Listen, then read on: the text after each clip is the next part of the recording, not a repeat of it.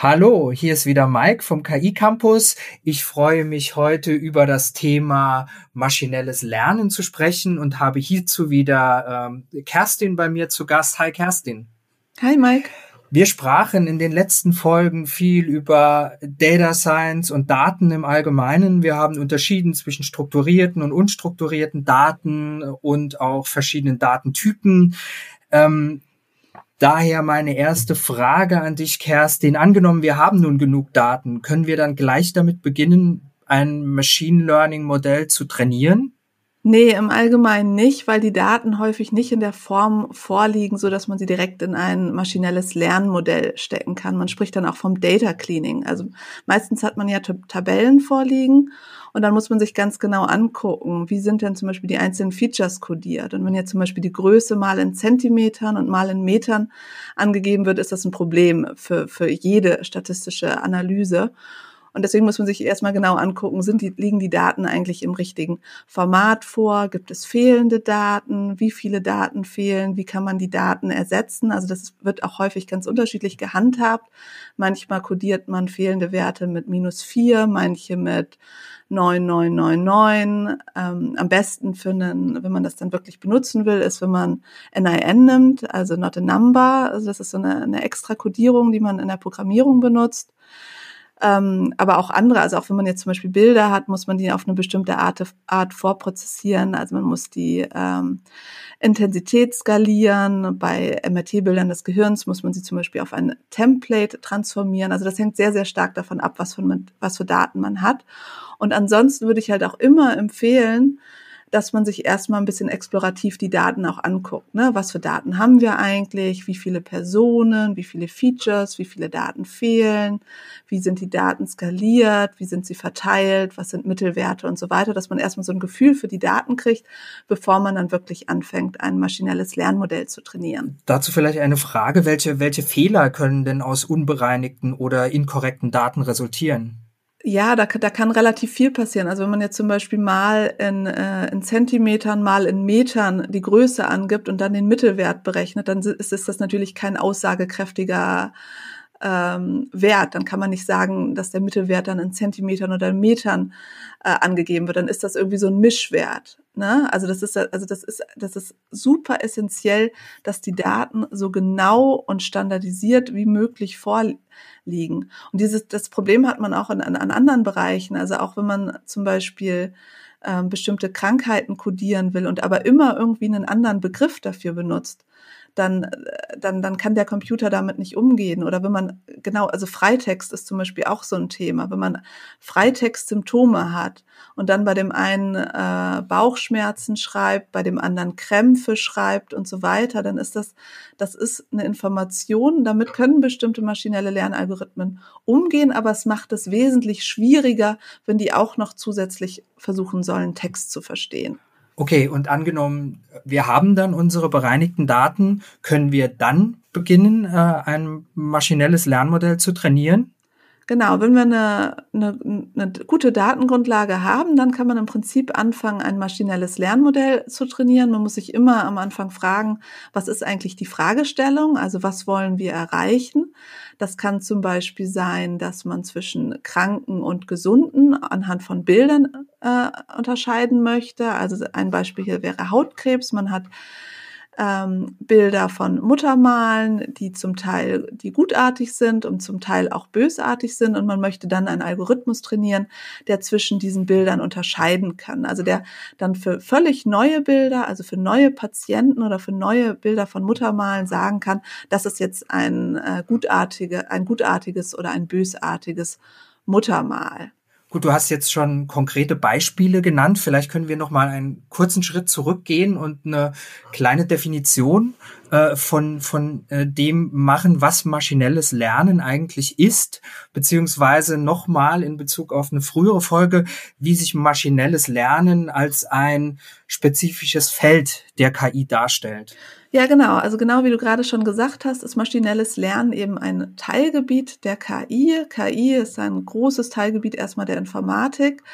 Ähm, in der es am Anfang viel auch um regelbasiertes Lernen ging. Also das heißt, jemand definiert bestimmte Regeln, gibt diese Regeln an einen Computer und der Computer hält sich dann an diese Regeln, um eine bestimmte ähm, Entscheidung zu treffen. Und maschinelles Lernen ist eben nun ein Teilgebiet der KI, der Informatik, in dem bestimmte Algorithmen selbstständig anhand von Bildern oder an, anhand von Daten lernen. Also zum Beispiel eben ähm, Bilder von Hunden und Bilder von Katzen und dann soll der Algorithmus zwischen diesen Bildern unterscheiden. Und das kann man eigentlich auf jede beliebige Fragestellung anwenden. Ja, Kerstin, um auf dein Beispiel zurückzukommen, die Entscheidung, die äh, äh, im Rahmen des maschinellen Lernens, die die KI treffen muss, Hund oder Katze, ähm, ist ja eine, ein binäres Entscheidungsmodell, kann man im Rahmen äh, äh, des maschinellen Lernens auch komplexere Unterscheidungen treffen, wie verschiedene Vogelarten beispielsweise. Ja, ganz genau. Man kann das beliebig komplex gestalten. Natürlich wird es immer schwieriger, je mehr Kategorien man unterscheiden möchte. Man spricht dann auch von Multiklassifikation. Und gerade in diesen großen ähm, ImageNet-Challenges, das sind so große maschinelle Lern-Challenges, geht es genau darum, eben zum Beispiel um die tausend Kategorien anhand von beliebigen Google-Bildern zu erkennen. Aber es gibt auch viele weitere ähm, Anwendungen, wie zum Beispiel, dass man unterschiedliche Räume erkennt, also ob etwas ein Wohnzimmer ist oder ein Schlafzimmer oder auch ähm, Bilder von der Erde, wo, wo man sich gerade befindet, wäre so ein anderes Problem. Ne, was hier immer das Gleiche ist, ist, dass man quasi eine, eine feste, also dass man unterschiedliche Kategorien hat, ne, dass die also das eine ist eben Wohnzimmer, das andere ist Schlafzimmer und so weiter. Es gibt aber noch eine andere Form von Problemen, die man lösen kann mit maschinellem Lernen. Das sind Regressionsprobleme. Hier liegt die Zielvariable kontinuierlich vor. Das kann zum Beispiel sein, ähm, die Symptomschwere. Also wenn man jetzt ein Beispiel nimmt, zum Beispiel das Hippocampusvolumen, das ist ein, ein kleiner Bereich, eine bestimmte Struktur im Gehirn und die ist sehr wichtig für die Erkennung von der Alzheimer-Erkrankung. Und man kann jetzt dieses Hippocampusvolumen zum Beispiel nehmen, um zwischen äh, Patienten mit Alzheimer und gesunden Kontrollen zu unterscheiden. Das wäre ein binäres Klassifikationsproblem. Oder man kann dieses Hippocampusvolumen benutzen, um die kognitive Beeinträchtigung bei den einzelnen Personen vorherzusagen. Das wäre dann ein Regressionsproblem. Aber bei all diesen Dingen braucht es immer eine Zielvariable, die genannt werden muss, richtig? Ja, genau. Und das ist eben ein Spezialfall hier, nämlich überwachtes Lernen. Also im Englischen würde man Supervised Learning nennen. Das heißt, man gibt also vor, was der Algorithmus eigentlich lernen soll, indem man sagt, er soll zwischen gutartig und bösartig unterscheiden oder zwischen unterschiedlichen äh, Raumarten.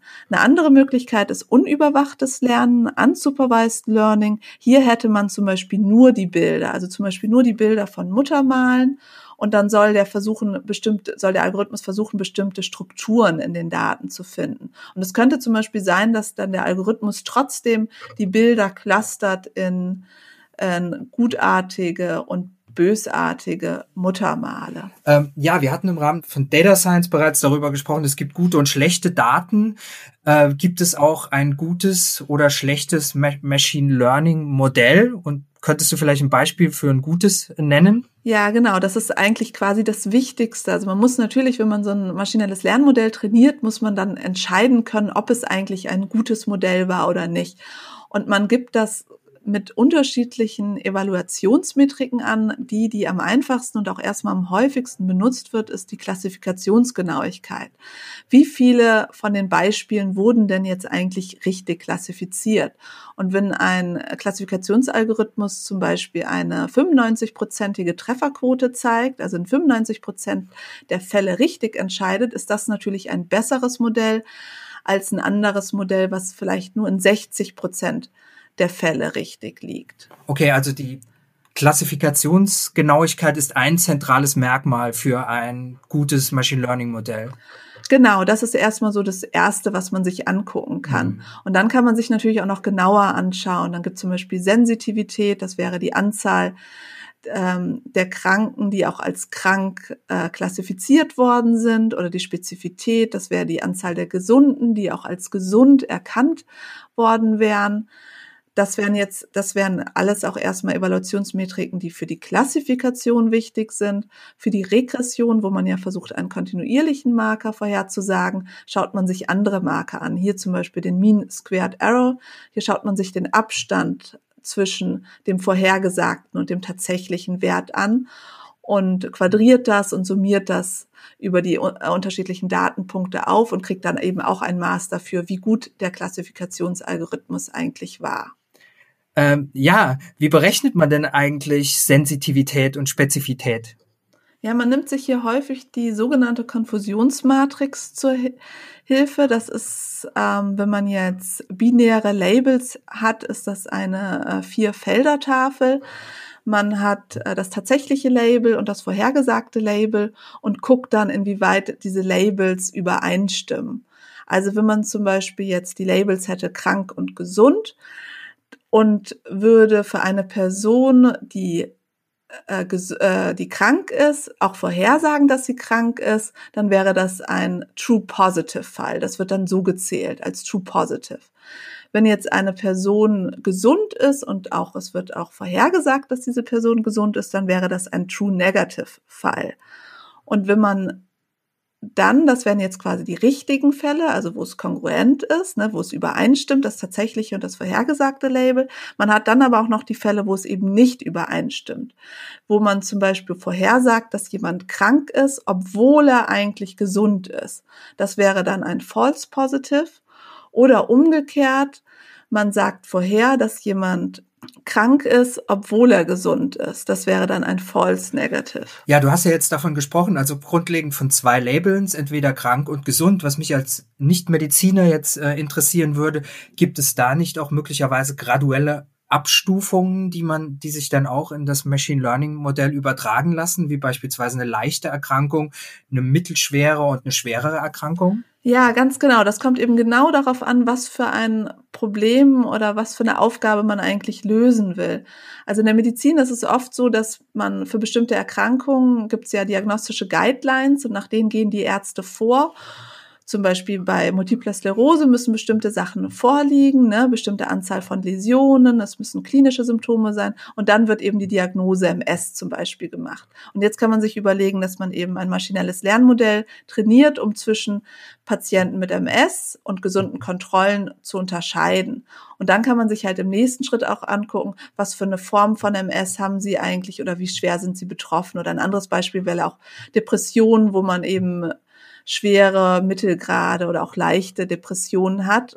Und das kann man natürlich auch in so ein maschinelles Lernmodell aufnehmen. Es hängt immer davon ab, was für Informationen hat man eigentlich und ähm, was ist das Ziel von dem Algorithmus. Es kann ja auch erstmal das Ziel sein, wirklich nur zwischen ähm, Patienten mit Depressionen und gesunden Kontrollen zu unterscheiden. Aber man kann das natürlich auch beliebig komplex machen. Also zum Beispiel eine wirklich klinisch relevante Fragestellung wäre, am Anfang vorherzusagen für die Patienten mit Depressionen, ob sie von einer bestimmten Art der Therapie, zum Beispiel Verhaltenstherapie, profitieren werden oder nicht. Ähm, ja, du hast ja jetzt das, äh, äh, den Aspekt des Vorhersagens angesprochen.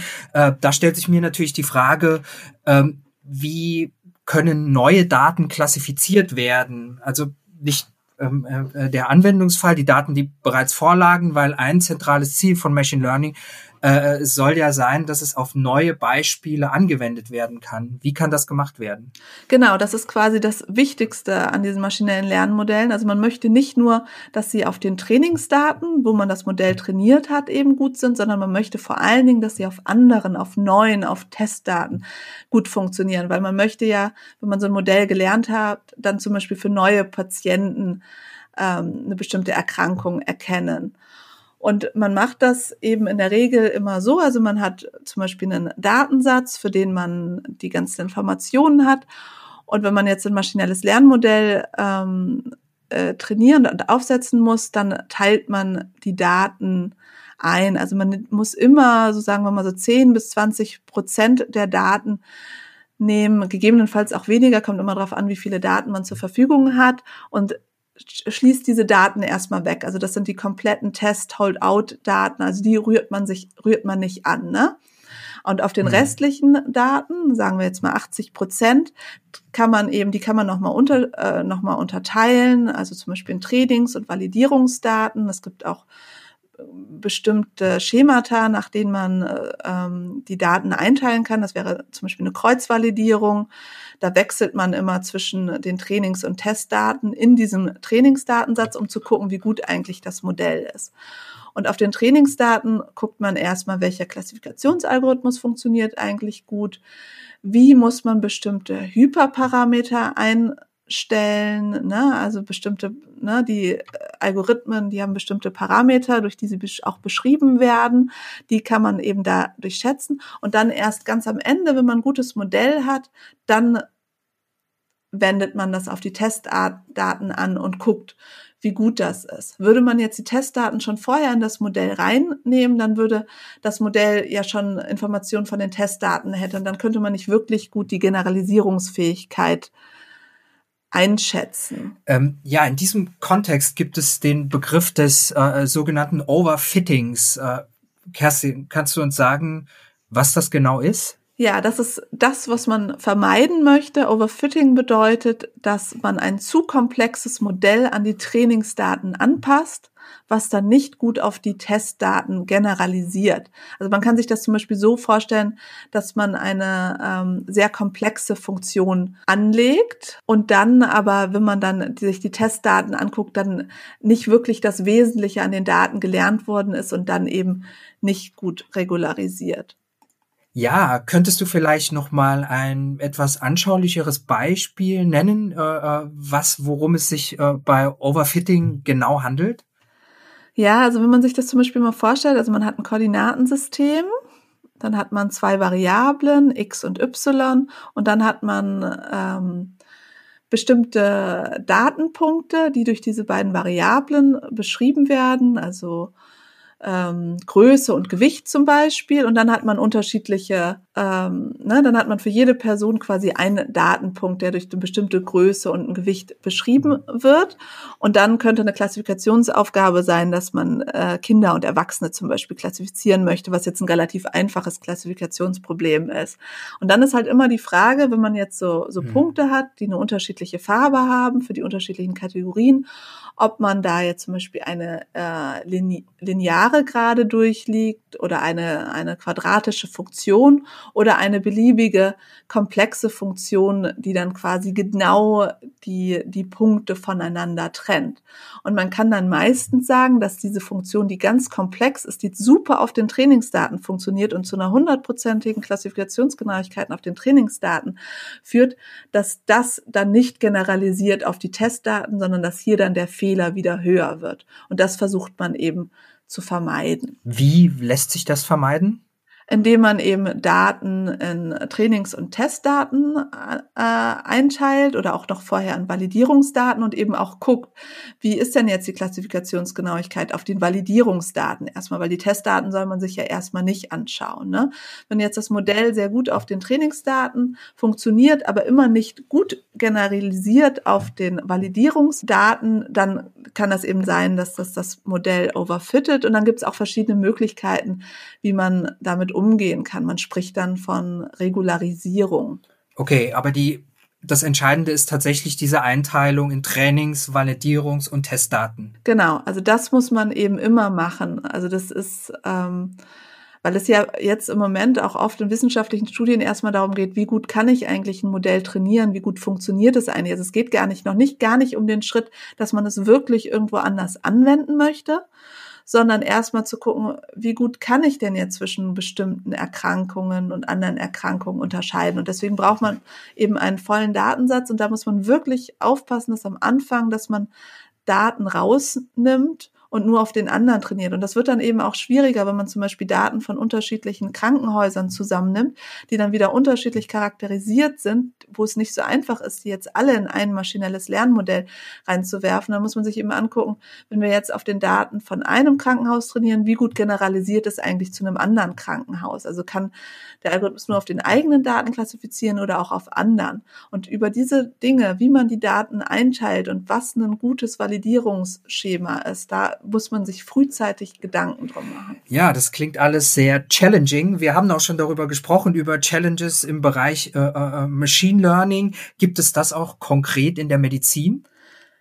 Ja, da gibt es immer mehr Challenges und das ist auch eine wirklich sehr, sehr gute ähm, Möglichkeit, um sicherzustellen, dass Trainings- und Testdaten getrennt werden. Weil wenn man natürlich, wenn ein Wissenschaftler jetzt den ganzen Datensatz vorliegen hat, ähm, ne, ist immer die Frage, wann hat er denn jetzt eigentlich die Einteilung und die Trainings- und Testdaten gemacht? Und bei den Machine Learning Challenges ist es so, dass Trainingsdaten mit den Labels zur Verfügung gestellt werden. Die sind meistens öffentlich, da kann jeder dran teilnehmen, also bestimmte Teams aus unterschiedlichen Bereichen der Welt. Die trainieren dann ihr Modell auf diesen Trainingsdaten mit Labels, ne, gucken, was könnte ein gutes Modell sein, haben dann ein finales Modell und das wenden sie dann an, auf die Testdaten an aber hier haben sie eben nicht die Labels, ne? sondern die Labels werden quasi zurückgehalten und die Organisatoren, die werten dann halt später aus, welches von diesen vielen Modellen, die eingereicht worden sind, war denn jetzt nun eigentlich das Beste. Und das hat zum Beispiel auch zu diesem Durchbruch geführt von Deep Learning im Bereich der Bilderkennung. Das ist diese sogenannte ImageNet Challenge, wo dann plötzlich die Klassifikationsgenauigkeiten viel, viel besser waren, wenn ein Deep Learning Algorithmus benutzt worden ist. Und im Bereich äh, Medizin gibt zum Beispiel Challenges zum Thema Läsionssegmentierung, Tumorklassifikation oder wir haben zum Beispiel vor einiger Zeit bei einer Challenge mitgemacht, wo es darum ging, Patienten mit Depressionen von gesunden Kontrollen zu unterscheiden. Und das Schöne bei diesen Challenges ist oft, dass man halt wirklich große Datensätze auch zur Verfügung gestellt bekommt, um diese Aufgabe zu lösen. Und man kann dann wirklich gucken, wie gut sind einzelne Klassifikationsalgorithmen und auch wie gut lässt sich dann überhaupt eine bestimmte Aufgabe lösen. Zum Beispiel ist es ziemlich schwierig, Depressionen anhand von Gehirnschnittbildern zu, zuverlässig zu erkennen. Könntest du vielleicht auch mal einen, ähm, ja, einen zeitlichen Horizont äh, nennen? Wie lange dauert es, ein Machine Learning Modell in dieser Richtung zu trainieren? Ja, das kommt wieder ganz drauf an, wie komplex und was für eine Aufgabe man hat und auch was für Daten äh, die Grundlage sind. Wenn man jetzt angenommen, man hätte jetzt eine Tabelle mit 100, also mit, sagen wir mal, 1000 Personen, ne, das wären dann die einzelnen Zeilen und 100 Features, die da beschrieben werden, sind, da kann man ziemlich schnell einen Algorithmus aufbauen. Also man muss es natürlich erstmal programmieren, man muss die Trainings- und Testdaten aufteilen, aber die eigentliche Rechenzeit ist da relativ gering.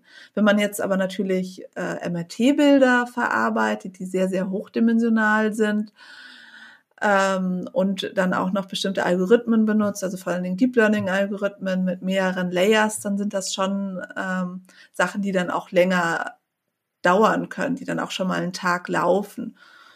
Und natürlich muss man dann auch, muss man irgendwie, muss man viel testen. Also das ist schon, insgesamt kann das schon eben ein längerer Prozess sein, bis man dann auch ein gutes äh, maschinelles Lernmodell hat. Ja, das war's äh, für heute schon. Unser, unserer, unseren Einstieg in äh, das maschinelle Lernen haben wir äh, geschafft. Damit geht es auch äh, unter anderem in der nächsten Folge weiter. Ich möchte mich wieder herzlich bei äh, Kerstin Ritter bedanken und sage Tschüss, bis zum nächsten Mal.